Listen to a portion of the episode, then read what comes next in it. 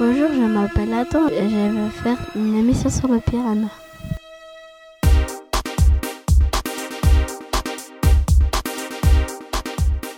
Un piranha géant de 50 kg a été pêché.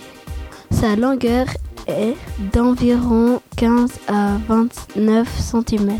La couleur d'un piranha est vert olive. Il a des flancs gris argentés. Les dents d'un piranha sont plus forts qu'une lame de rasoir. Les piranhas vivent dans le sud de l'Amérique. Les piranhas vivent dans les rivières du, du sud de l'Amérique. Certaines espèces de piranhas sont végétariennes. Il vit dans l'eau douce des fleuves. Il pond plusieurs milliers d'œufs en une fois. Il vit en groupe. Il mange surtout des poissons, mais aussi des mammifères et des oiseaux. C'était Adam, je vous ai présenté les.